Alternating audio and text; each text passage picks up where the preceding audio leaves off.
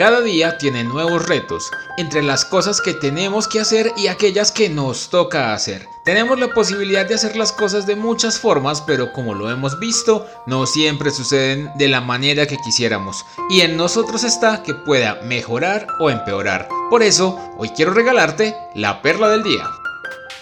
En la vida las cosas suceden, no son ni buenas ni malas por ellas mismas, ya que somos nosotros quienes las interpretamos según nos ayuden o nos perjudiquen para lograr un objetivo en particular. Pero también nosotros somos los que podemos lograr que esas cosas mejoren o se hagan un poco más complejas. Pongamos un ejemplo simple. Volvamos a la época del colegio y pensemos en una de esas clases en las que era común escuchar al profesor diciendo, hay que hacer un trabajo. Y ya fuera para el fin de semana o para las vacaciones, en la mayoría de los casos ya comenzábamos a hacer los planes de los pasos a seguir. Sin embargo, cuando el profe decía trabajo en equipo, unos podían alegrarse y otros, como en mi caso, hacíamos caras porque sabíamos que la gente nos buscaba con la intención de aprovechar únicamente nuestras capacidades. Para algunos era una buena noticia, porque significaba que tenían menos cosas que hacer y menos cosas de qué preocuparse. Y para los que son más juiciosos, más estudiosos y más organizados,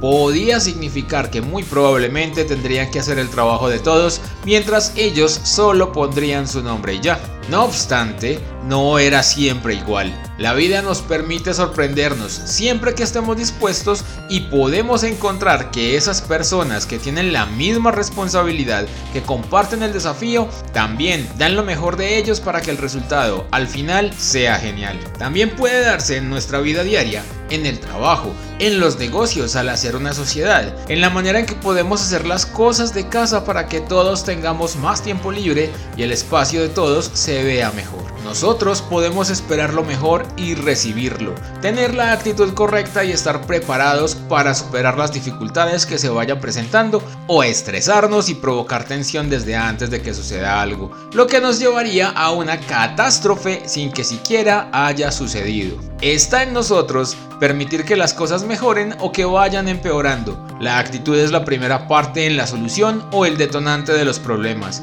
¿De qué forma quieres que sea esta semana?